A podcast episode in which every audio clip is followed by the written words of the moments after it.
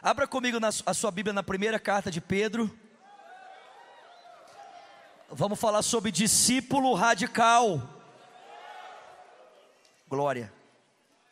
Hoje nós vamos falar sobre equilíbrio. Diga comigo, equilíbrio. Primeira carta de Pedro, capítulo 2.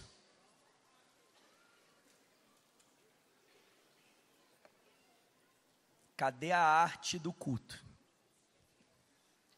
Cadê a arte?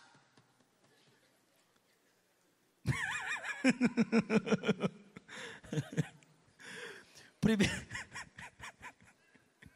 Primeira de Pedro, capítulo 2, versículo de número 1. Quem achou diz eu achei. Quem não achou diz estou procurando. Então vai, meu filho. Vai, acha esse trem logo. Está lá no Novo Testamento, depois de Tiago, depois de Hebreus, antes de Apocalipse, finalzinho da sua Bíblia.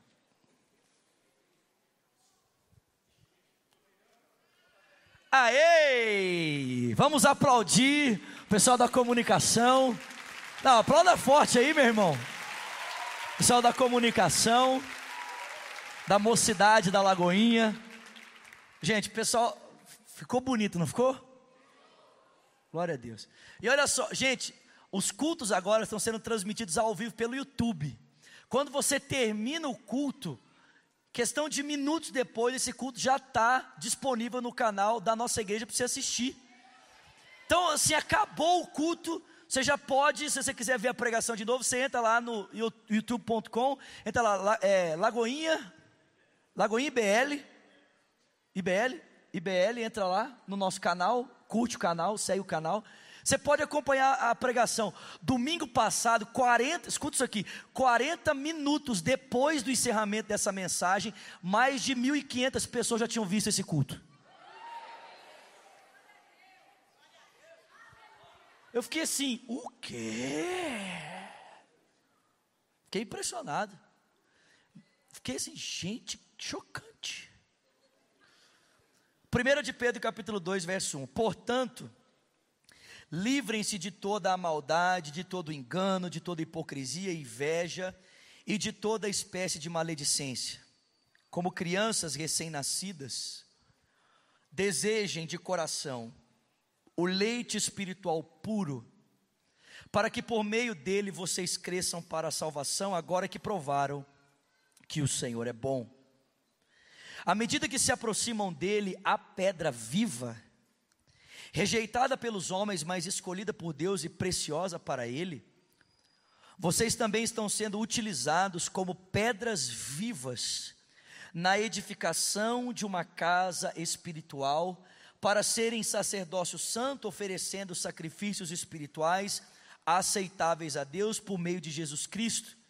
Pois assim é dito na Escritura: Eis que ponho em Sião uma pedra angular, escolhida e preciosa, e aquele que nela confia jamais será envergonhado. Portanto, para vocês os que creem, esta pedra é preciosa. Mas para os que não creem, a pedra que os construtores rejeitaram tornou-se a pedra angular, e pedra de tropeço, e rocha que faz cair. Os que não creem tropeçam para desobedecerem a mensagem para o que também foram destinados. Vocês, porém, são geração eleita, são um sacerdócio real. Já era para você ter dado glória a Deus, já era para você ter dado aleluia, soltado fogos de artifício. O povo exclusivo de Deus chamados para anunciar as grandezas daquele que os chamou das trevas para a sua maravilhosa luz. Antes vocês nem sequer eram povo, mas agora são povo de Deus. Não haviam recebido misericórdia, mas agora a receberam. Amados, eu insisto em que, como estrangeiros e peregrinos do mundo, vocês se abstenham dos desejos carnais que guerreiam contra a alma. Vivam entre os pagãos de maneira exemplar, para que, mesmo que ele os acusem de praticar o mal, observem as boas obras que vocês praticam e glorifiquem a Deus no dia da sua intervenção. Por causa do Senhor, se sujeitem a autora, a, ixi, se sujeitem a toda autoridade constituída entre os homens. Tem um WhatsApp chamando aí, deve ser Jesus. Né? Jesus deve estar te chamando no WhatsApp aí agora, irmão.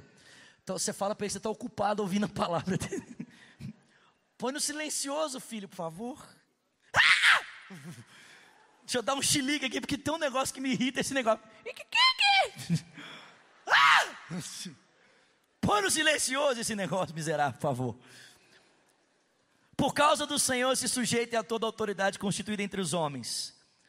Seja ao rei como autoridade suprema, seja aos governantes, como por eles, como que por ele enviados para punir os que praticam o mal e honrar os que praticam o bem.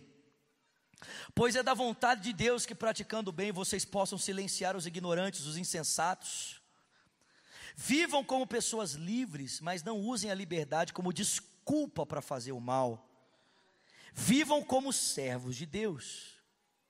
Tratem a todos com o devido respeito. Amem os irmãos, temam a Deus e honrem ao Rei. Senhor, essa é a tua palavra. Obrigado, Senhor. Obrigado pela oportunidade que nós temos nessa noite. De aquietarmos o nosso coração para ouvirmos o Senhor falar conosco. E eu sei que à medida que a tua palavra, Senhor, será proclamada aqui essa noite, a única resposta que o Senhor espera de nós é arrependimento, Senhor é mudança de vida. Só espera que a gente responda a tua palavra em oração e em atitude. Então, Senhor, não nos deixe distrair nesse momento, distrair.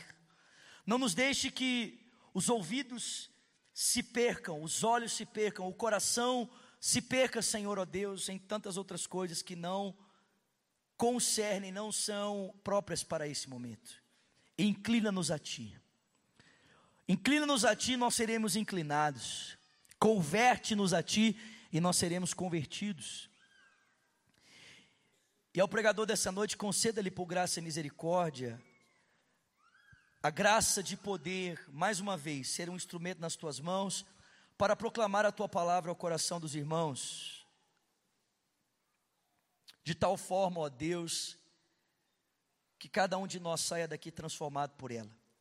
Nós te pedimos agradecidos em o nome de Jesus Cristo. Quem crê, diga. Há uns dois meses atrás, talvez até um pouco mais, na verdade, eu tinha um rapaz que morava comigo e ele era assim muito engraçado, muito despojado, assim muito descontraído na sua forma de ser, na sua forma de agir, né, o Maciel. E por ser assim muito descolado, muito descontraído, assim, às vezes ele acabava assim passando dos limites, né? E todas as vezes que ele acabava assim, passando dos limites, a mãe dele falava assim com ele: Maciel, vigia, Maciel, você é um ministro. Maciel, você não pode agir assim, Maciel. Você é um ministro. Você foi escolhido por Deus para ser um ministro. Quer dizer, todas as vezes que a mãe dele de detectava nele um comportamento que não condizia à identidade que Deus havia concernido a ele, concedido a ele como ministro de Cristo, a mãe dele então evocava aquela identidade para que ele para que ele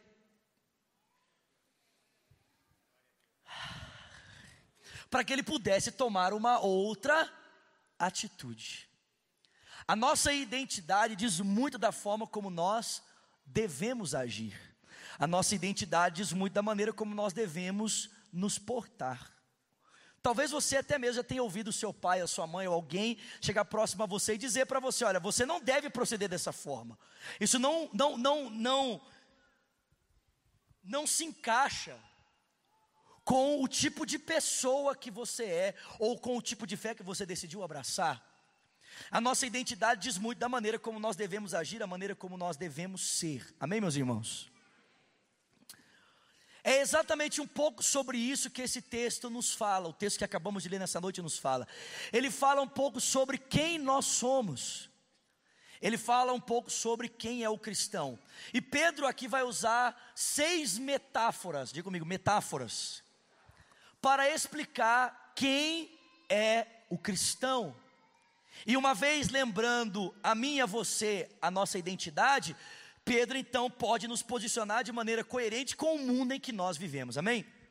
A primeira metáfora que o apóstolo Pedro usa aqui é a metáfora de bebês, diga comigo, bebês. Volta lá com o texto comigo, por favor. Pedro diz no verso 2: Como crianças recém-nascidas. Diga comigo, crianças. Crianças. Por que, que Pedro está usando aqui para mim e para você a metáfora do bebê, do recém-nascido? Muito simples. É porque é bem possível que essa comunidade local fazia pouquíssimo tempo que estava caminhando na companhia do Senhor Jesus Cristo. Trocando em palavras, essas pessoas haviam experimentado há pouco tempo o poder do novo nascimento. Diga comigo, novo nascimento. O que é o novo nascimento? O que vem a ser essa nomenclatura que a Escritura usa para explicar uma realidade que o Espírito de Deus gera no meu e no seu coração? Bom, em primeiro lugar, eu quero dizer para você que o novo nascimento não é o batismo nas águas. Algumas pessoas pensam que pelo fato de elas terem sido batizadas nas águas, elas nasceram de novo. Mas preste atenção: o batismo nas águas não é nascer de novo, o batismo nas águas é o símbolo. O batismo nas águas é a nossa encenação, se assim eu posso dizer, daquilo que aconteceu no nosso coração. Como não é possível que alguém contemple a maneira como o coração agora se posiciona por causa da obra do Filho de Deus, nós então ilustramos isso por meio das águas do batismo. Quando nós descemos as águas, nós estamos testemunhando que morremos para o mundo, morremos com Cristo e quando somos levantados, dizemos então que a vida que agora vivemos é a própria vida do Filho de Deus. Mas preste atenção: o batismo é apenas a ilustração de um fato, e não o fato em si. Nascer de novo também não é ingressar em uma igreja local. Não é porque você tem o rol, o, o seu nome no rol de membros da Lagoinha, que você nasceu de novo. Não é porque você frequenta o culto do pastor Márcio, o culto do pastor Vinícius, o culto do pastor Lucinho, o culto do pastor Richard, o culto do pastor Tião, o culto do pastor Flavinho, o culto. que mais? Do pastor Rony, é, do pastor Adelso, do, do pastor Leandro, do pastor André. Não é porque você frequenta um culto e gosta de um pregador que você nasceu de novo. Ter o seu nome no hall de membros não significa ter o seu nome no livro da vida. Ler a Bíblia, praticar as disciplinas espirituais também não significa nascer de novo. Se você abrir comigo a sua Bíblia no Evangelho de João, no capítulo 3, você vai conhecer a história de um homem chamado Nicodemos, que era um fariseu. E o fariseu nada mais era do que uma vertente religiosa do judaísmo moderno. Então, quando o judaísmo ganhou suas ramificações depois do exílio na Babilônia, o farisaísmo era uma dessas vertentes. Nicodemos era religioso. Orava, dava dízimo e oferta, frequentava o templo, fazia oração, era bom marido, conhecia a lei com nove anos tinha o Pentateuco, deu, o Pentateuco, ixi, o Pentateuco decorado, com 13, o Antigo Testamento todo decorado. Tem gente aqui que não decorou nem o Salmo 23 ainda. Né? O cara não sabe falar, o Senhor é meu pastor, nada me faltará. Deitar me fazer ver de paz, guia minhas águas tranquilas, refrigera-me a alma, guia minhas perversas que são justas por amor do seu nome. O cara não sabe. Mas o Nicodemos, com nove anos, já tinha o Pentateuco todo decorado. Com 13 anos já tinha o Antigo Testamento todo decorado. Só que quando ele encontrou com Jesus, né? E, e outra coisa muito interessante, o Nicodemos até sabia o que Jesus era capaz de fazer. Nicodemos sabia quem era Jesus, sabia que ele era um mestre, sabia o tipo de poder que ele tinha para exercer milagres e sabia que esse poder não adivinha das trevas, sabia que esse poder adivinha de Deus. Ele chegou para Jesus de madrugada dizendo assim: "Mestre, sabendo, sabemos que és vindo da parte de Deus, porque ninguém pode ninguém pode realizar os sinais miraculosos que estás fazendo se Deus não for com ele." Sabe qual foi a resposta de Jesus para Nicodemos?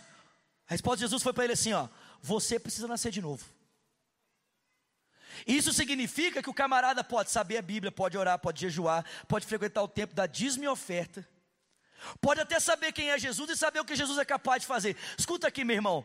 O negócio não é você saber o que Jesus é capaz de fazer, o negócio é se Jesus está fazendo algo em você.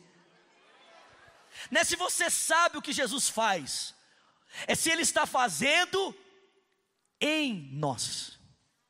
Em nós. O novo nascimento é uma obra que Deus faz em nós é uma mudança de natureza. É uma mudança de realidade que o Espírito de Deus realiza no coração de uma pessoa. E levando em consideração que o coração é o centro da sua vida, é a sua propulsão motora, é de onde flui todos os seus caminhos de vida. Se Deus muda o seu coração, a sua vida vai mudar, querido. Sua vida vai mudar. Diga para quem está do seu lado: se Deus mudar o seu coração, não, mas fala direito, irmão. Abre essa boca para falar. Não é para você resmungar. Diga para ele: se Deus mudar o seu coração, a sua vida vai mudar, querido. Se você nascer de novo, a sua vida nunca mais vai ser a mesma. Se o Espírito de Deus circuncidar o teu coração, se o Espírito de Deus trocar a sua natureza, se o Espírito de Deus levar você a experimentar de uma obra genuína no seu interior, a sua vida nunca mais vai ser a mesma. Agora presta atenção. É verdade que quando alguém nasce, no âmbito natural, quando alguém nasce, essa pessoa, apesar de possuir toda a capacidade para o desenvolvimento, ela não nasce desenvolvida, sim ou não? Ou você nasceu desse tamanho? Se você pensar que eu nasci desse tamanho, ah, irmão, nós vamos conversar depois desse culto. Você, ah, pastor, alguns não nascem desse tamanho, mas o senhor não cresceu muito. Pega a língua dele, Jesus. Lança no fogo do inferno. Presta atenção, apesar de nós nascermos com toda a capacidade para desenvolvermos, nós não nascemos desenvolvidos. A gente não nasce grande. Alguns crescem mais, outros menos. É verdade. Mas, todos nós precisamos de desenvolvimento, amém? Sim ou não? E presta atenção: desenvolver-se, naturalmente falando, significa exercitar-se, significa alimentar-se, significa se colocar à disposição para aprender porque você nunca vai desenvolver a tua intelectualidade se você não se colocar à disposição para o quê? Para ser ensinado, para aprender. Você nunca vai crescer se você ficar o resto da sua vida deitado numa cama, você vai ter uma atrofia muscular. E você também nunca vai crescer se você não se alimentar, você vai ter uma desnutrição e vai morrer de anemia. Para crescer, é necessário exercitar-se, é necessário alimentar-se. No meu caso, é necessário ter fé para crescer. Né? Fé. Necessário acreditar no milagre. Oh Senhor, só mais cinco centímetros. Tudo é possível para ti. Já pensei até fazer que nem o rei Luiz XV lá, comprar uns saltos, irmão. Andar assim. Paz do Senhor, irmãos. Aleluia. Você precisa se alimentar. Você precisa desenvolver a tua intelectualidade. Você, você precisa des desenvolver o teu físico por meio do exercício. Espiritualmente falando, o novo nascimento exige de mim e de você as mesmas coisas. Porque quando alguém nasce de novo, apesar de você nascer com todo o potencial para crescer, você não nasce desenvolvido. Você não nasce de novo manifestando em tudo que é, em tudo que pensa, da forma de agir, toda a vida do Senhor Jesus Cristo. Não significa que essa vida não esteja em você, essa vida está em você, mas ela precisa de ser desenvolvida. Não é que você não é um crente, talvez você não seja. Eu não tenho medo de falar isso, porque talvez você não seja mesmo. Talvez você só seja um frequentador de igreja. Talvez você só tenha um relacionamento nominal com Jesus. Talvez você seja um simpatizante da fé evangélica. Deixa eu dizer uma coisa para você: você vai simpatizante para o inferno. Você vai frequentando a igreja direto para o inferno. Ai, pastor, o senhor é tão rígido. Sou rígido não, irmão. É melhor te dar uma lapada e você converter do que ficar passando a mão na sua cabeça e ser condenado. Eu prefiro te falar a verdade. Então presta atenção, querido. Mas tem gente que realmente nasceu de novo. E os que nascem do Espírito, sabe que nasceram do Espírito, irmão.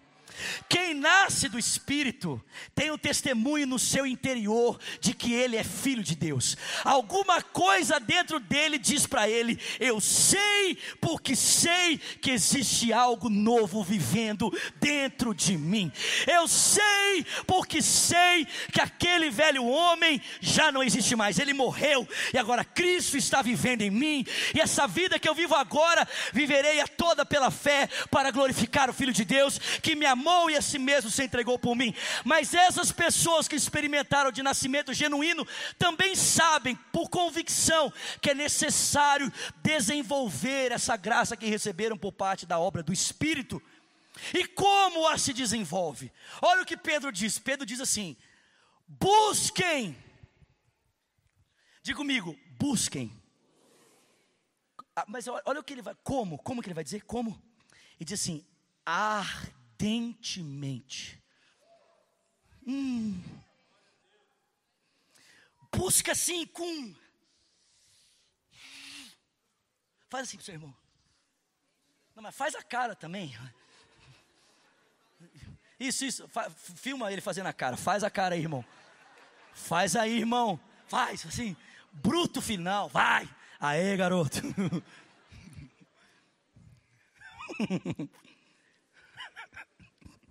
Desculpe, irmão.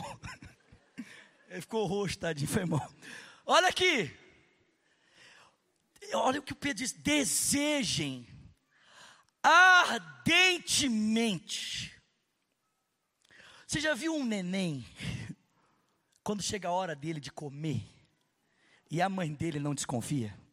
Quem já viu aqui? O que que acontece? Nossa, irmão, meu vizinho da esquerda, eu, eu sim, eu estou orando por ele.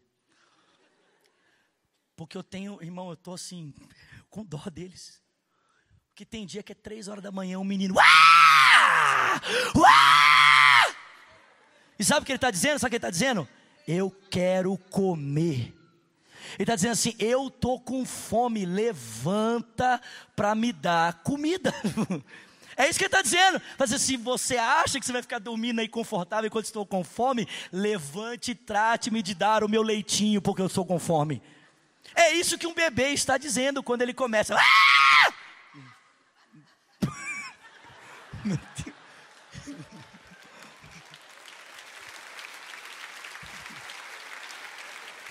Essa irmã é demais. Estou contigo, irmã. Nós estamos juntos. Estou contigo, irmã. Pode continuar glorificando aí, é forte.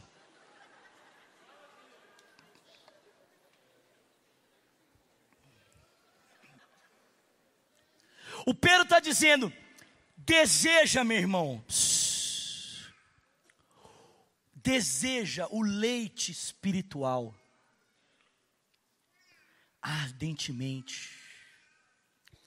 A palavra usada aqui por Pedro para falar de leite espiritual é uma palavra que não tá, que ela é tipo assim, o contrário do leite verdadeiro. Porque o leite verdadeiro é algo concreto, né, no qual você pode se apegar, no qual você pode ver, no qual você pode cheirar.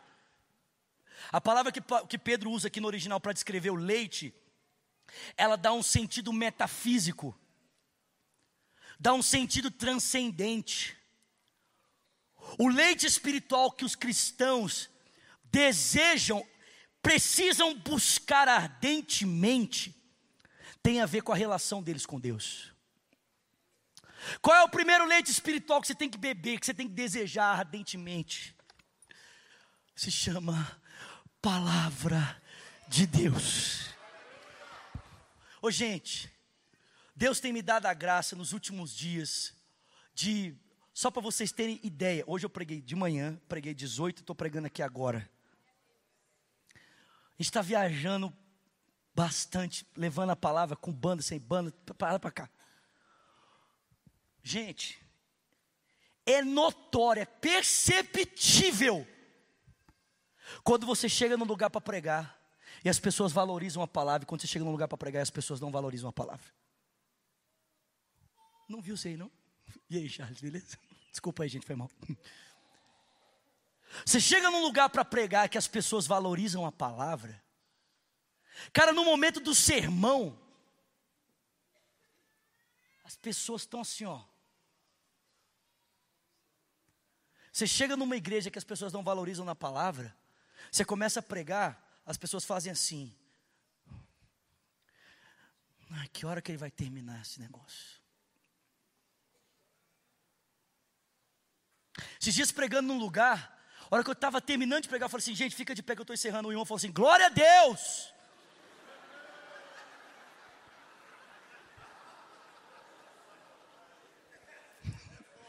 Aí eu falei assim, eu falei, eu falei, eu falei no microfone, eu falei, irmãos, o irmão acabou de glorificar porque a palavra de Deus está sendo, ela vai ser interrompida, ela vai ser encerrada.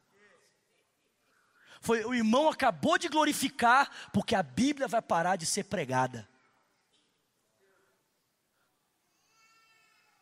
Você tem ideia do que é isso, irmão? Tipo assim, você consegue entender que nesse momento Deus está falando? E que a nossa resposta à vida cristã vai ser exatamente a resposta que a gente está dando à palavra de Deus? Seja aqui, seja posterior aqui. Cara, o cristão, ele deseja ardentemente a palavra de Deus. O cara lê a palavra, medita na palavra, come a palavra, estuda a palavra, ora a palavra, vive a palavra, dorme com a palavra, medita na palavra.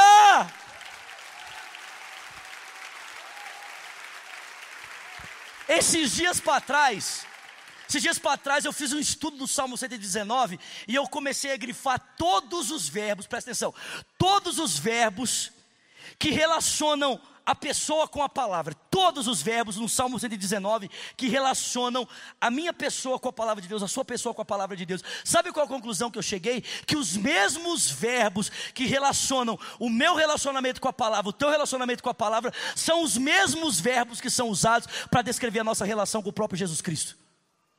Sabe o que significa?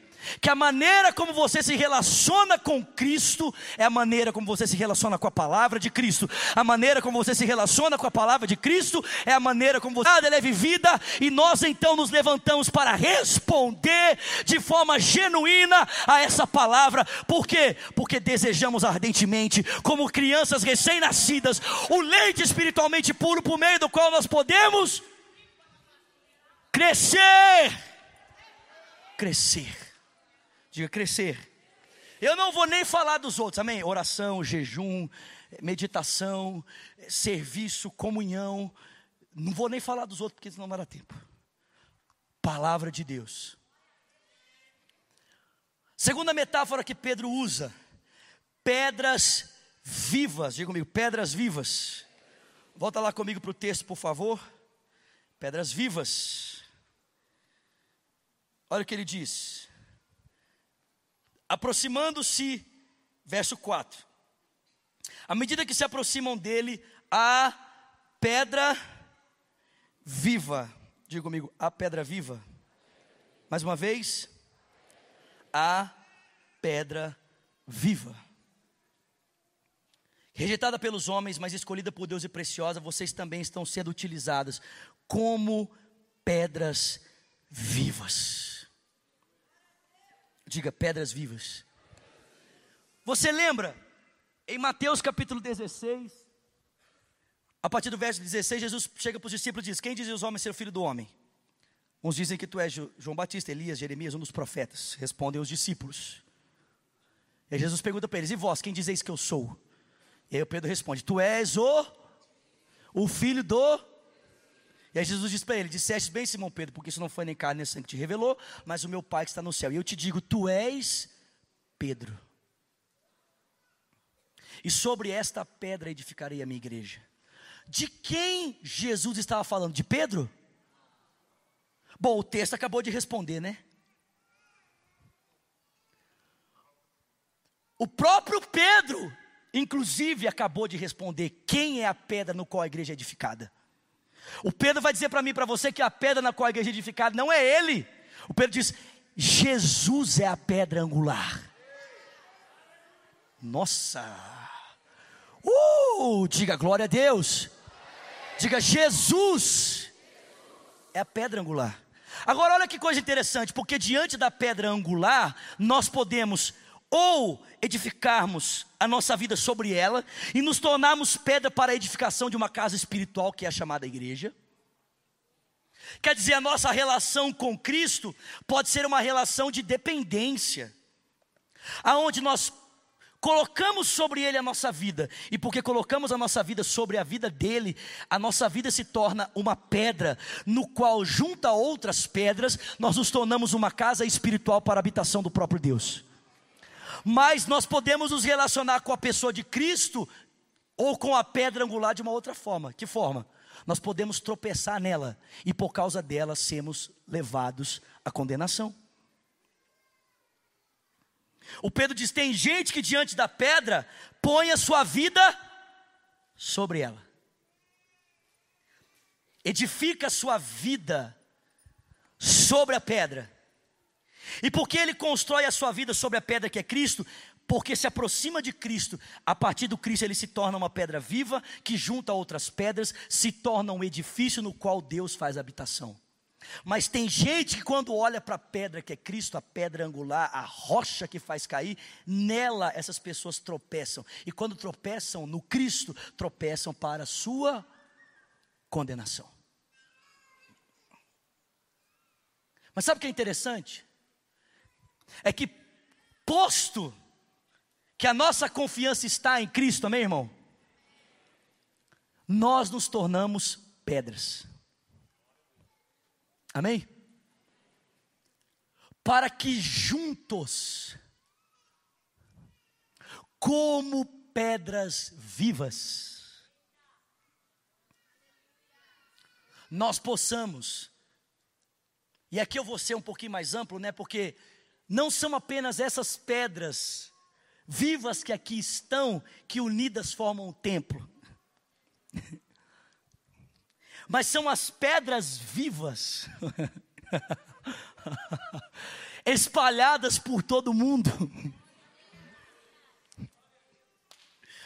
espalhadas por toda a história. Meu irmão, eu não sei se você está entendendo, mas nós fazemos parte de uma igreja que está espalhada pelo mundo inteiro.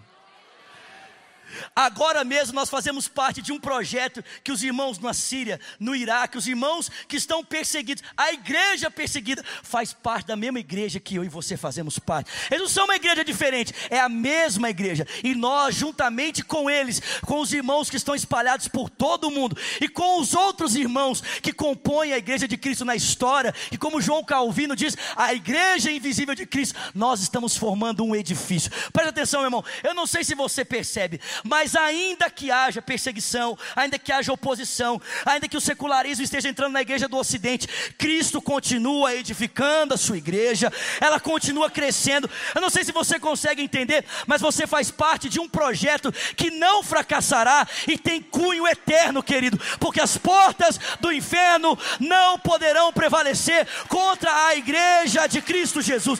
Nós fazemos parte da igreja, nós somos a igreja igreja, nós somos pedras vivas que estamos sendo edificadas em conjunto para formarmos um edifício no qual Deus habita. O que isso tem a ver comigo? Tem a ver com a comunhão. Ninguém é edifício sozinho, ninguém é templo sozinho. Uma pedra dá suporte à outra. Assim como esse templo aqui, meu irmão, aleluia. Cada tijolo foi posto junto ao outro para que formasse uma estrutura de parede, uma coluna, e posto entre eles cimento para que pudesse grudar. A gente foi posto junto, irmão. Tem gente que fala assim, misericórdia. Vou repetir. A gente foi posto junto. E um está dando suporte para o outro, querido pastor Richard vai me dando suporte. E eu vou dando suporte para você.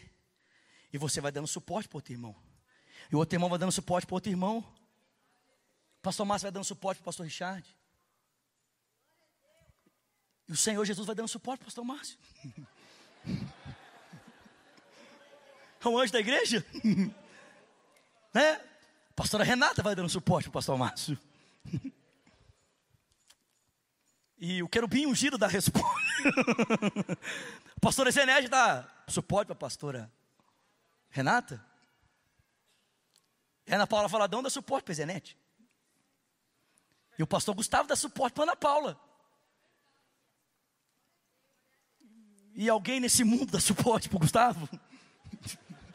que eu não sei. Estou tentando aqui, mas vamos lá.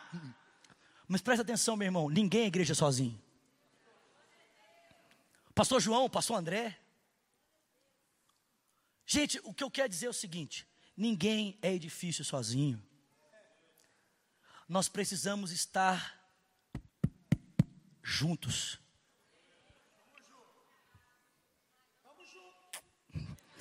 Estamos juntos. Mas mais do que isso, nós precisamos estar ligados. Porque não adianta você colocar um milheiro de tijolo, um empilhado em cima do outro, se não tiver entre eles uma, uma massa. Sabe o que vai acontecer? Se bater assim, ó, cai. Mas quando você bate assim e está tudo preso, se for bem edificado, se estiver sob o fundamento certo, o que acontece, irmão? O que acontece? Não cai, querido. Eu e você precisamos de união.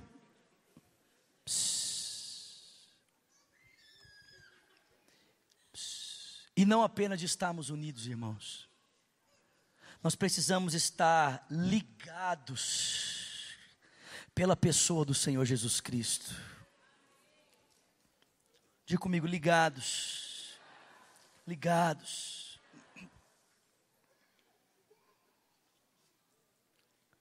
O desejo Irmãos, o desejo do Senhor é que nós estejamos unidos, querido. Olha algumas outras metáforas que a Bíblia usa para descrever o relacionamento dos cristãos. Em Efésios 2, verso, verso 11, a partir do verso 11, não precisa abrir, depois que abre aí se você quiser. Paulo vai dizer para mim e para você que nós somos uma família. Em 1 Coríntios capítulo 12, ele vai dizer que nós somos um corpo. Em Mateus capítulo 6, Jesus ensina a gente a orar na primeira pessoa do plural. Ele diz: Pai nosso. E em João capítulo 17, Jesus ora para que a gente seja um como Ele e o Pai são um.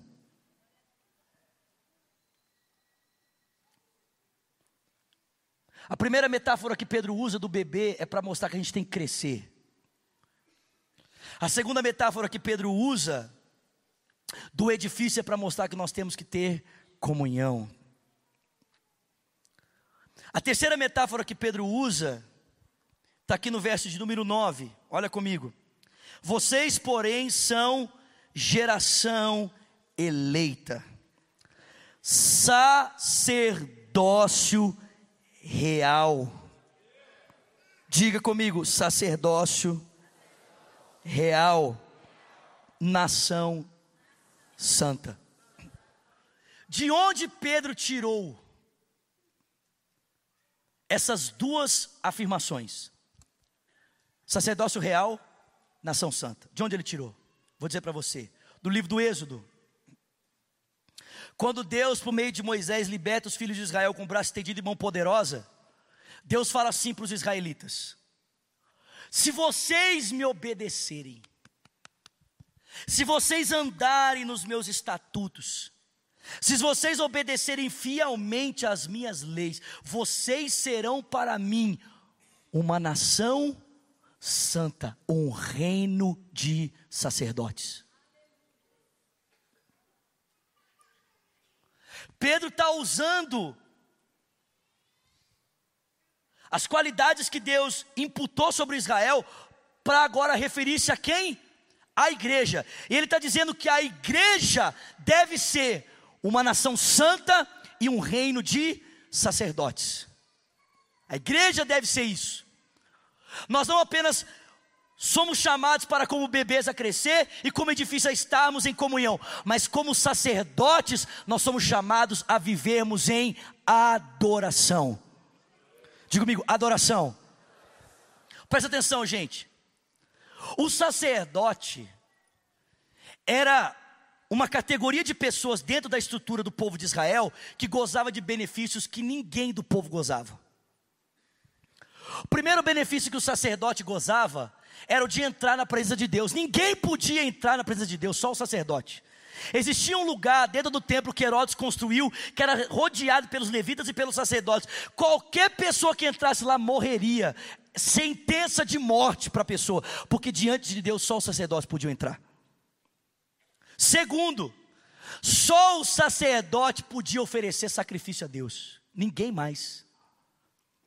A pessoa que queria oferecer um sacrifício a Deus e não era sacerdote, sabe o que ela fazia? Levava o animal junto do sacerdote, colocava a mão sobre o animal para transferir a culpa delas para o animal e para que a inocência do animal fosse imputada a ela. E o sacerdote então pegava aquele animal, levava dentro, levava junto do altar e molava ele, oferecia ele como um sacrifício a Deus. Eu não sei se você entende, mas quando Pedro está dizendo que eu e você fomos chamados para sermos sacerdotes, Ele está chamando a mim e a você para vivermos uma vida diante de Deus e para oferecermos sacrifícios. Uh, sacrifícios a Deus. Qual é o tipo de sacrifício que o crente deve oferecer? Qual é o tipo de sacrifício que o crente deve apresentar a Deus? Romanos 12, verso 2 diz: Romanos 12, 1. Rogo-vos, pois, irmãos, pela compaixão de Deus, que apresenteis o vosso corpo como sacrifício vivo, santo e agradável, que é o vosso culto racional. O que, que você deve apresentar a Deus, meu irmão, como sacrifício? O que, que você deve apresentar? O que? O seu. O seu corpo, de corpo. Agora, existe alguma ação na história que você desempenha sem o corpo? Existe alguma coisa que você faz nessa vida sem o corpo? Só se você acreditar que é capaz de sair do corpo, né? Meu corpo está ali, ghost do outro lado da vida, né? O crente para desempenhar uma ação na história, e o que não é crente também, precisa do corpo, porque o corpo é o meio pelo qual nós agimos no tempo, no espaço, na história. Então, trocando em palavras, sabe o que o Pedro está dizendo? Sabe, sabe o que ele está dizendo para mim e para você?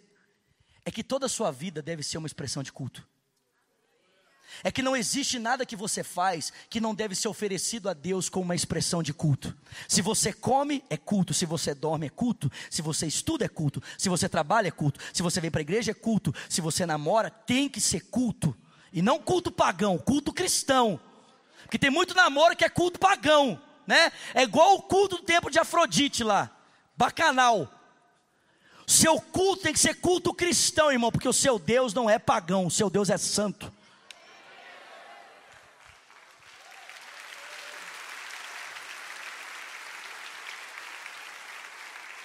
É holy, holy, holy, amém? Tudo que você faz é sacrifício. Quer comais, bebais ou façais qualquer coisa, fazer tudo em nome do Senhor. Sabe o que a gente aprende com isso? Sabe o que a gente aprende com isso? Se todo crente, presta atenção, é chamado para ser sacerdote, se todo crente tem acesso à presença de Deus, se todo crente tem que ter a sua vida como sacrifício, sabe o que significa? Sabe o que significa? É que não existe diferença entre mim e você. Vou repetir. Não existe diferença entre mim e você. Ah, e o pastor é ungido. Você também. Vou repetir, amém? Pastor é ungido, você também. Nossa, o louvor que o pastor, o louvor que o pastor, ele, ele, ele, ele faz, é tão abençoado, o seu também. Sabe como isso chama? Isso se chama doutrina do sacerdócio universal de todos os crentes.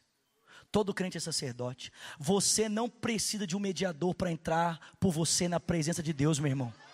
Você não precisa de um pastor para entrar diante de Deus, para fazer uma oração por você. Pastor, ora por mim, pastor, porque quando o Senhor ora, a sua oração, não, meu irmão, não, não, não é a minha oração, é o nome de Jesus.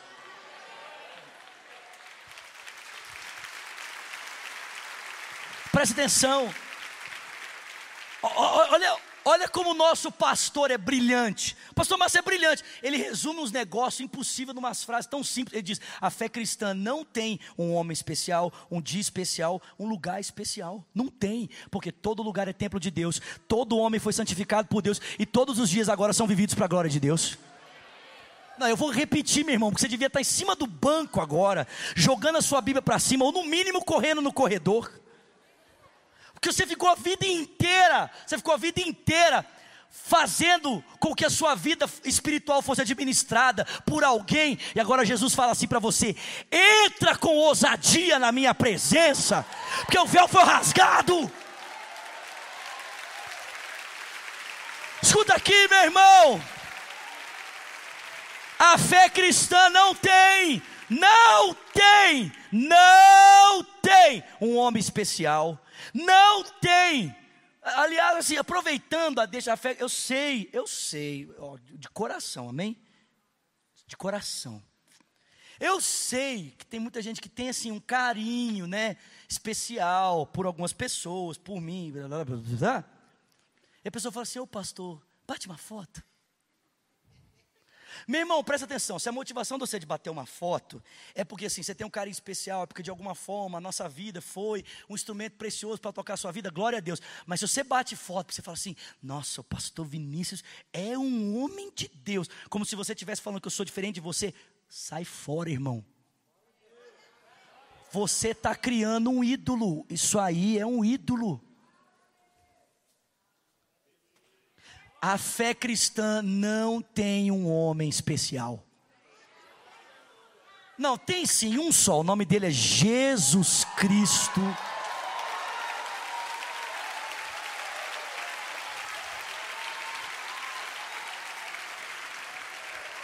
O nome dele é Jesus Cristo de Nazaré.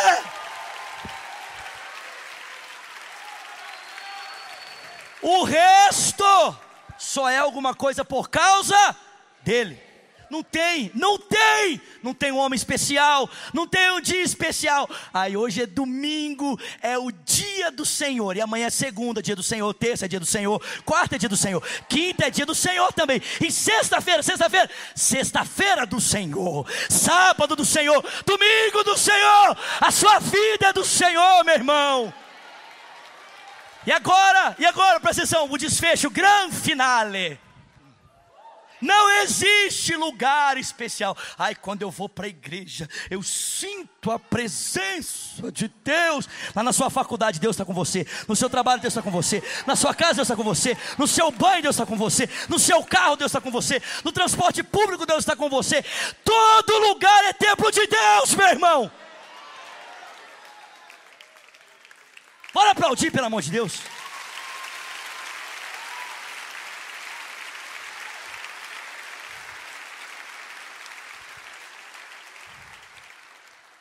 Quarta metáfora, eu preciso correr.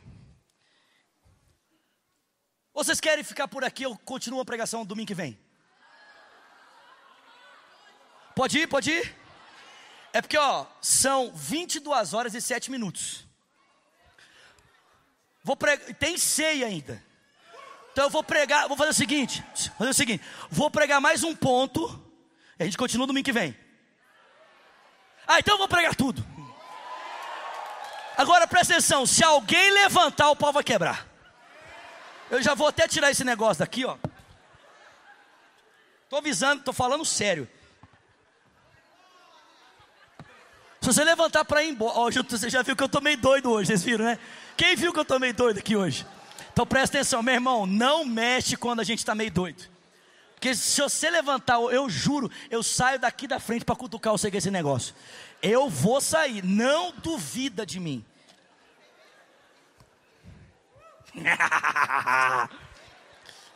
Quarta metáfora. Diga povo de Deus. A primeira, bebês, significa que a gente tem que crescer. A segunda metáfora, nós somos chamados a sermos pedras vivas, isso significa que nós temos que ter comunhão. Terceira metáfora, sacerdote, isso significa que a nossa vida tem que ser uma vida de adoração. Quarta, povo de Deus. Diga comigo, povo de Deus. Nós somos povo de Deus. E como povo de Deus, olha o que Pedro diz.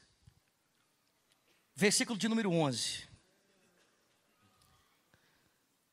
Como povo que pertence a Deus, Pedro diz que nós devemos viver como estrangeiros e peregrinos. Diga comigo, estrangeiros e peregrinos. Presta atenção, gente. Em outras versões diz forasteiro e peregrino. O que, é o forasteiro? Forasteiro é o que não tem direito ao lugar onde vive. Diga comigo, eu sou forasteiro. Diga, eu não tenho direito ao lugar onde eu vivo. Segundo, peregrinos. O que é o peregrino? É aquele que não tem lar. Então diga comigo, não tem lar. Então presta atenção. A Bíblia diz que como povo de Deus, a gente tem que viver como gente forasteira e peregrina. O que, que significa? que você não tem direito sobre nada mais dessa vida. É, papai. Devia ter parado no outro ponto, né, irmão? Sim ou não? Você não tem mais direito sobre o lugar onde você vive. Segundo, o seu lar não é aqui. Por que, que Pedro descreve o povo de Deus dessa forma? Em primeiro lugar, porque a carta foi dirigida aos cristãos que estavam dispersos, no ponto, na Capadócia, na província da Galácia, na, na Frígia e na Panfilha. Em primeiro lugar, Pedro descreve esse pessoal dessa forma, por quê? Porque era o pessoal que estava fugindo. Mas a segunda razão por que Pedro descreve esse pessoal assim, é por causa da sua condição espiritual. Diga comigo, condição espiritual. Gente, vem comigo para a primeira de Tessalonicenses. Deixa eu mostrar um negócio para você aqui, sensacional. Capítulo 5.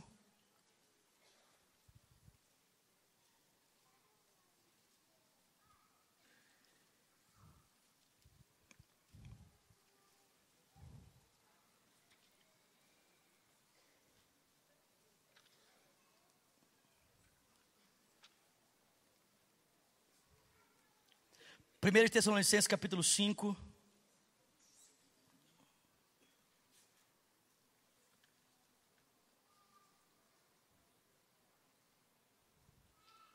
Verso 1.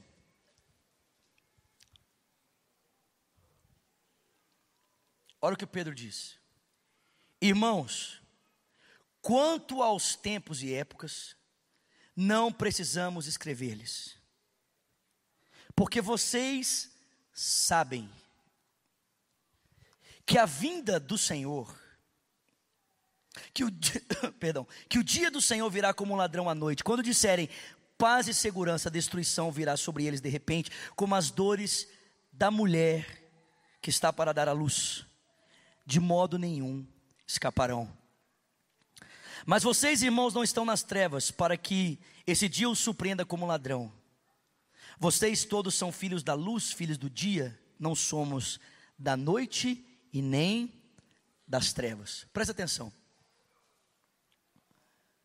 Eu quero usar esse texto para explicar o que é esse negócio de nós sermos estrangeiros ou forasteiros. E de que maneira, sendo estrangeiros e forasteiros, nós devemos nos relacionar com o mundo à nossa volta. Eu não sei se você percebeu,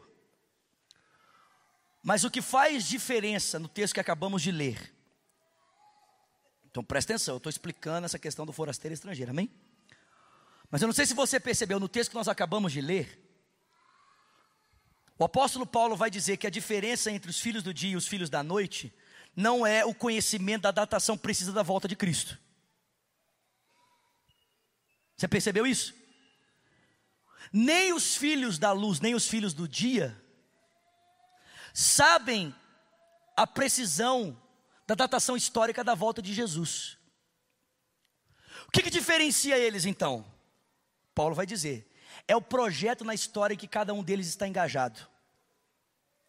Porque os filhos do dia estão engajados na construção do reino de Deus, e os filhos das trevas estão engajados na construção do reino dos homens, ou no reino das trevas. Sabe o que é interessante? Nós não temos tempo aqui de vasculhar um pouco mais sobre isso, mas você pode ler depois, em 2 Tessalonicenses capítulo 2, Paulo vai explicar isso detalhadamente. Essa questão da construção do reino das trevas em que os homens estão engajados. Mas preste atenção, Paulo vai, de forma sucinta, resumir tudo o que eu gostaria de falar para você, não vai ter tempo, em duas palavras. Diga comigo: paz e segurança. Escuta, gente. Desde que Deus criou os homens, os homens foram criados para desfrutar de dois sentimentos: paz e segurança. O homem tinha paz no Éden porque tinha um perfeito relacionamento com Deus, e tinha segurança porque vivia constantemente na presença de Deus. Mas desde que o homem pecou, o homem separado de Cristo e que não quer confiar em Deus, ele tenta construir para ele um lugar em que ele terá paz e segurança sem que necessariamente isso provenha de Deus. O homem tem para ele um projeto de autonomia e força, em que, pelo exercício da sua capacidade, pelo exercício da sua competência, ele construirá para ele um lugar em que paz e segurança são possíveis, sem que necessariamente Deus esteja presente.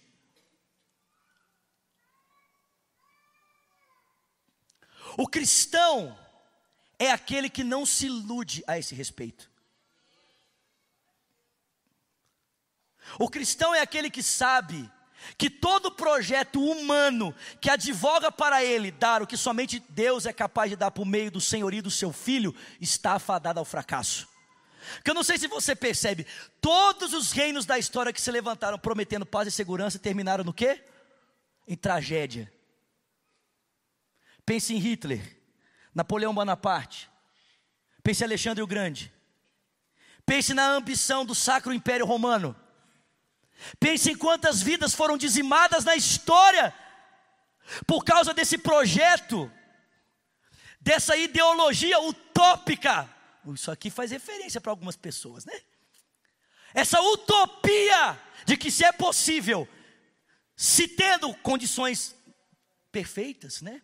Se tendo um estudo adequado a todos, se tendo as condições econômicas disponíveis a todos, se tendo o mesmo acesso aos mesmos privilégios a todos, então a sociedade será perfeita. Irmão, presta atenção. As pessoas já tentaram construir projetos debaixo dessa utopia na história, e isso culminou no dizimar de centenas de pessoas. Tem muita gente na história que pensou que se a educação fosse igualitária, a economia fosse igualitária, que se a justiça fosse acessível a todos, se todo mundo tivesse direito a tudo, a renda fosse distribuída de maneira igualitária, as pessoas seriam felizes. Essa é a utopia do marxismo.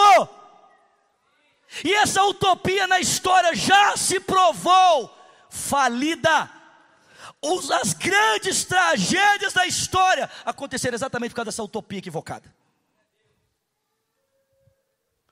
O cristão é aquele que ele olha de fora para esse projeto de intenção de autonomia humana, de construir para ele um reino, que advoga para si paz e segurança em seu reino de Deus, com maneira desconfiada. Ele olha de fora, ele fica observando. E na verdade, para o cristão, quando ele vê alguém se levantando para advogar a competência de fazer o que só Deus é capaz de fazer, ele diz: opa, opa, opa, Jesus está voltando. Porque esses sinais para nós são os sinais da volta de Cristo. Porque a Bíblia diz que quando um homem se levantar entre os homens, entre as nações, detendo ele todo o poder, seja político, econômico, cultural, seja religioso, seja o poder ibérico, o texto bíblico diz: abre o seu olho, porque esse homem vai ser quem? O anticristo. O cristão, meu irmão, ele não se relaciona de forma confortável com esse mundo, ele não encontra aqui o seu descanso, porque ele sabe que a sua pátria é celestial. E o que isso significa então? Isso significa então que o cristão é aquele que se tranca no seu quarto, não é? Sim ou não? Que o cristão é aquele que fica dentro da sua casa, escondido, olhando pela fresta, dizendo assim: pode vir, vem, vem logo, vamos, meu filho. Vem que eu estou com pressa. O cristão é aquele que fica assim na, na casa dele, olhando para o lado de fora, dizendo assim: esse mundo é do diabo, eu vou ficar aqui escondido, né? Porque se eu sair lá fora, eu estou correndo um grande risco. É isso que o cristão faz, sim ou não? Não. O texto bíblico diz que apesar de nós andarmos no mundo como estrangeiros e forasteiros, nós somos aqueles que somos agentes para a transformação do mundo. O Pedro vai dizer para mim e para você que nós não somos apenas estrangeiros e forasteiros, mas que estando no mundo nós devemos agir como servos no mundo. E o que isso significa? Isso significa que o cristão é aquele que, mesmo sabendo que não pertence a esse mundo, ele vive no mundo demonstrando boas obras, opa, boas obras. Ele se submete a autoridades, ele faz o bem, ele vive de maneira livre, não apegado a nada. Ele mostra respeito para com todos. Ele é um cidadão consciente. Ele vive de forma digna. Ele não fala mentira. Ele age de maneira crítica com aquilo que tem que ser crítico. Ele faz o bem. Ele respeita a todos. Ele honra os irmãos. Ele obedece a Deus. Ele obedece às autoridades. Apesar de saber que ele não é do mundo, ele não se furta a ele, ele transforma o mundo à sua volta porque se não está ele engajado, presta atenção, se não, escuta, deixa eu pregar que eu estou com pressa. Se não está ele engajado na, na ideologia, na construção do reino dos homens para os homens, ele está engajado na construção do reino de Deus, querido. Ele antecipa profeticamente o que Cristo fará de maneira perfeita na sua volta. Ele vive a partir dos valores do reino de Deus e com a sua vida ele torna claro e evidente o reino vindouro que virá, o Senhor dos reis, o Senhor dos senhores, o Rei dos reis que virá para estabelecer o seu governo definitivo sobre a face da terra Diga glória a Deus. Amém, irmão? Nós somos chamados. Eu juntei dois pontos aqui para ficar mais rápido. Para sermos, metaforicamente, como bebês que crescem. Fomos chamados para sermos como pedras vivas, para andarmos em comunhão. Fomos chamados para sermos sacerdotes, para oferecermos sacrifícios a Deus. Somos chamados para sermos povo de Deus, para sermos estrangeiros, para não vivemos ligados a esse mundo, aos seus valores e ainda assim vivemos a fim de transformar o mundo. Somos chamados para sermos servos, transformarmos a realidade à nossa volta, fazermos o bem a todas as pessoas. Aí você pode ouvir eu pregar tudo isso e falar assim: o que isso tudo tem a ver com equilíbrio? Porque, tipo assim, eu não ouvi a palavra equilíbrio em nenhuma hora nessa mensagem. Por que equilíbrio, irmão? Porque essas seis metáforas compõem uma vida cristã equilibrada. Por quê?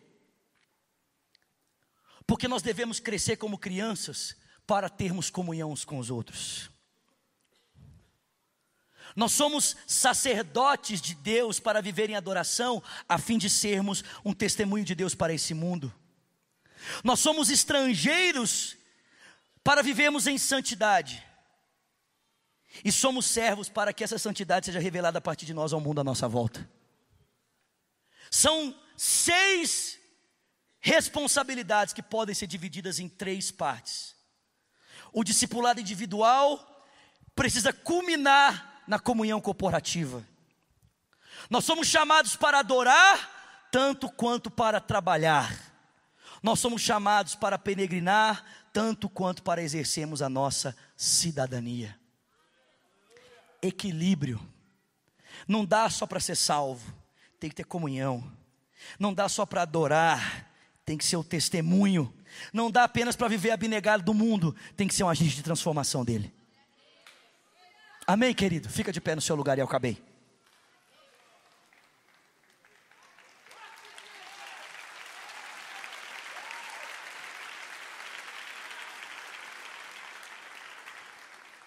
Não saia. Senão eu vou atrás de você. Estou brincando. Nós não saia, nós vamos tomar a ceia do Senhor, amém? Mas antes, eu gostaria de perguntar a você que ouve essa mensagem nessa noite: Você já nasceu de novo? Você que ouve esse sermão, seja aqui ou em casa, nos assistindo pela Rede Super, ou nos ouvindo pela Rádio Super, você já nasceu de novo? Você já experimentou de regeneração? Ou você é mais um religioso, dentre tantos que estão dentro das igrejas, e quando Cristo voltar vão se surpreender com a resposta que vão ouvir de Jesus? Se você está aqui nessa noite e ainda não entregou a sua vida a Jesus Cristo, você ainda não nasceu de novo, essa é a sua noite, irmão. Jesus está te chamando. Feche os seus olhos, ponha as suas duas mãos sobre o seu coração. E ore comigo nessa noite dizendo: Senhor Jesus, nessa noite eu abro o meu coração. Diga, eu confesso, eu sou um pecador, eu preciso da tua graça, da tua misericórdia. Diga, me recebe como teu filho, me faz ser uma nova pessoa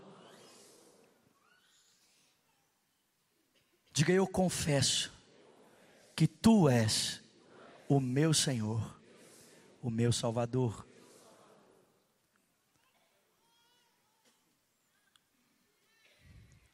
Diga assim comigo, e eu, Jesus, que um dia andei nos teus caminhos, mas eu me desviei. Diga nessa noite, arrependido eu volto, crendo que o Senhor me recebe. Com seus olhos fechados, suas mãos sobre o seu coração. Se você fez essa oração pela primeira vez dizendo Jesus Cristo, eu te entrego a minha vida.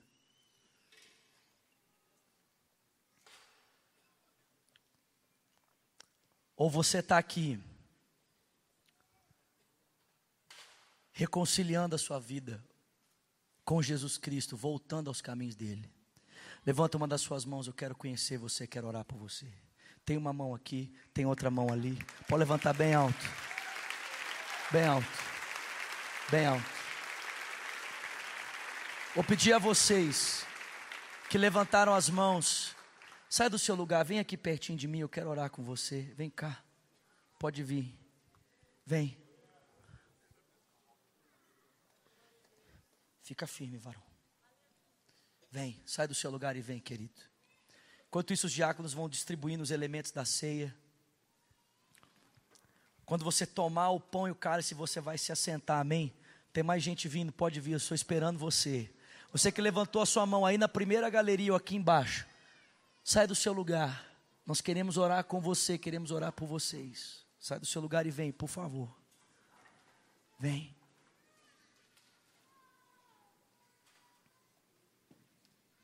Glória a Deus.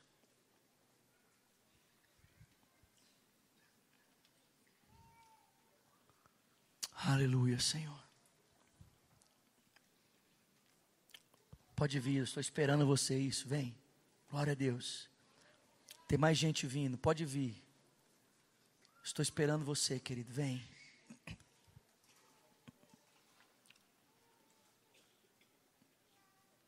Aleluia. Aleluia, Senhor. Vem, querido. Glória a Deus. Tem mais gente vindo. Pode vir, nós estamos esperando. Glória a Deus. Olha para quem está do seu lado e pergunte para ele. Diga, pergunta para ele, meu irmão. Pergunta para ele como é que está a sua vida com Deus, querido. Pergunta para ele como é que está a sua vida com Jesus. Pergunta para ele: Você quer que eu te acompanhe lá? Talvez ele está aí sentado, está aí perto de você e não veio porque ele está com vergonha. Toma ele pela mão dele e conduza ele até aqui. Vem, querido. Vem. Tem mais gente vindo, vem. Glória a Deus. Tem mais gente vindo, vem. Isso. Pode vir sem constrangimento algum, querido. Glória a Deus, vem. Isso. Tem mais gente vindo, isso. Você pode dar um glória a Deus aí no seu lugar? Glória a Deus. Glória a Deus. Vocês que estão aqui na frente, deixa eu dizer algo para vocês. Há alguns anos atrás, eu estava aí onde você está. Assim como vocês, eu também estava no culto, assistindo o culto. Tinha um pastor aqui na frente pregando. E quando o pastor terminou de pregar, ele fez a mesma oração que eu acabei de fazer, a mesma, a mesma oração. E quando ele terminou de fazer a oração, ele falou assim: Você que fez essa oração pela primeira vez, quer entregar sua vida a Jesus Cristo, quer reconciliar com Ele, levanta uma das suas mãos. Eu levantei uma das minhas mãos naquele dia. E quando o pastor falou assim: Sai do seu lugar e vem aqui para frente. Eu saí correndo. Eu fui a primeira pessoa a chegar. E eu posso dizer para você que depois desse dia minha vida nunca mais foi a mesma. Nunca mais. Jesus Cristo transformou a minha vida. E o mesmo Jesus que transformou a minha vida vai transformar a sua vida também. Porque nessa noite vocês não estão entregando a vida de vocês para um pastor, para uma igreja ou para uma religião. Vocês estão entregando a vida de vocês para Jesus. Amém? Glória a Deus. Fica de pé no seu lugar, você que está aí sentado. Estenda suas mãos para cá. E ore comigo dizendo: Senhor Jesus, nós abençoamos cada uma dessas vidas. Declaramos que elas pertencem a Ti, que elas são Tuas. Diga, Senhor, que elas saiam daqui para viver em novidade de vida. Diga, Senhor, envia o Teu Espírito a esses corações. Diga que eles vivam a partir de hoje para viver a glória do Senhor. Nós os abençoamos em nome de Jesus. Amém. Olha só, vocês estão aqui na frente. Se vocês nos permitirem, nós queremos, se você quiser, nós queremos anotar os seus dados pessoais. Por quê? Porque queremos ajudar você na sua caminhada com Cristo. No dia que eu vim aqui na frente, o pessoal anotou meu nome, meu telefone, e isso foi muito importante para a minha caminhada com Jesus. Se você nos permitir, nós queremos fazer isso. É dois minutos, é bem rápido. Eu vou conduzir você a uma sala aqui à minha esquerda, aquela mão que está levantada, a mão do Alexandre, vai ajudar você. Lá nós temos um grupo de pessoas que vão rapidinho anotar seu nome, seu telefone, se você quiser, vão fazer uma oração por você. E quando acabar lá, vocês podem voltar, que nós vamos estar aqui ainda, tudo bem? Pode ser? Então tá. Então, vou pedir que vocês saiam, por favor. Não vou pedir para eles aplaudirem você, porque está todo mundo com um monte de coisa na mão, tá bom? Mas vocês são bem-vindos, amém? Nós amamos vocês. Pode gritar, gente, grita de verdade.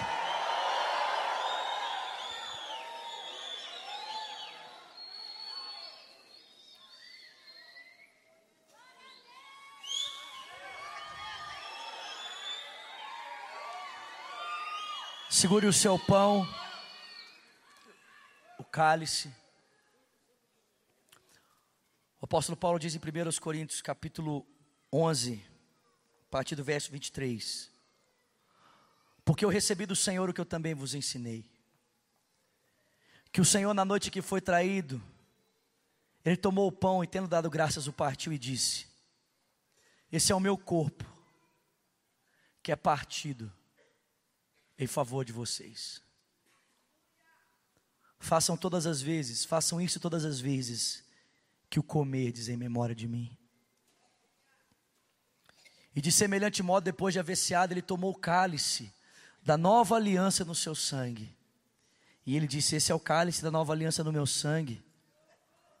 Façam isso todas as vezes que o bebedes em memória de mim, porque todas as vezes que comerdes o pão ou bebedes o cálice,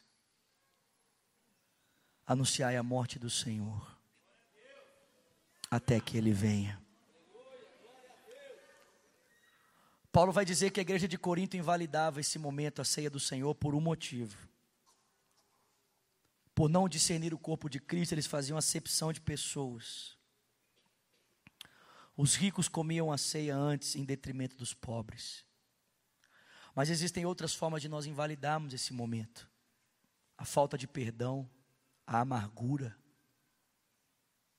a indiferença que nós guardamos no coração em relação a uma pessoa, tudo isso pode fazer com que a ceia perca o seu sentido, porque afinal de contas, a ceia significa que nós somos reconciliados com Deus e uns com os outros. Se você abriga amargura, ressentimento, raiva, ódio de alguém, antes de você comer o pão e beber o cálice, libera essa pessoa no nome de Jesus. Diga para você mesmo, se você não pode dizer a ela nesse momento, diga para você mesmo: eu libero essa pessoa em nome de Jesus, eu perdoo essa pessoa. Se você pode dizer a ela agora, peça perdão, libera perdão. Se você não pode fazer, você vai fazer isso com você mesmo, mas ao sair daqui, se comprometa a procurar essa pessoa e reconciliar com ela. Pastor, ela não vai me ouvir, não tem problema. Ela não vai querer me perdoar, também não tem problema. Faça a sua parte e deixe o Espírito de Deus fazer a dele. A sua parte não é convencer a pessoa, a sua parte é obedecer a Escritura. Senhor, revista passa em revista o nosso coração.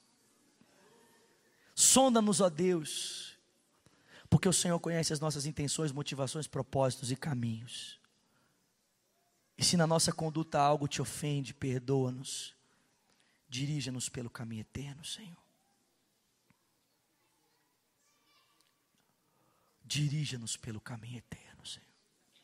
Nós não queremos invalidar o teu corpo o teu sangue, Senhor. Todos juntos, irmãos. Todos juntos, para a glória de Jesus. Comamos o pão e bebamos o cálice.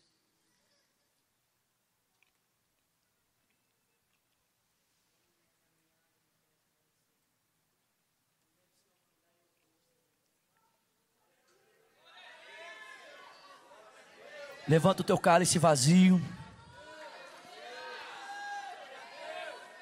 Exalta o nome de Jesus, querido. Olha para esse cálice vazio. Porque assim como ele está vazio, Jesus se esvaziou para que você fosse cheio de vida.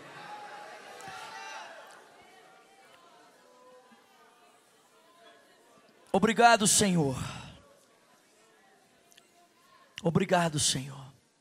Que a graça do nosso Senhor Jesus Cristo, que o amor de Deus, o Pai, a comunhão e o consolo do Espírito seja com o povo de Deus aqui espalhado em toda a terra, desde agora e para sempre.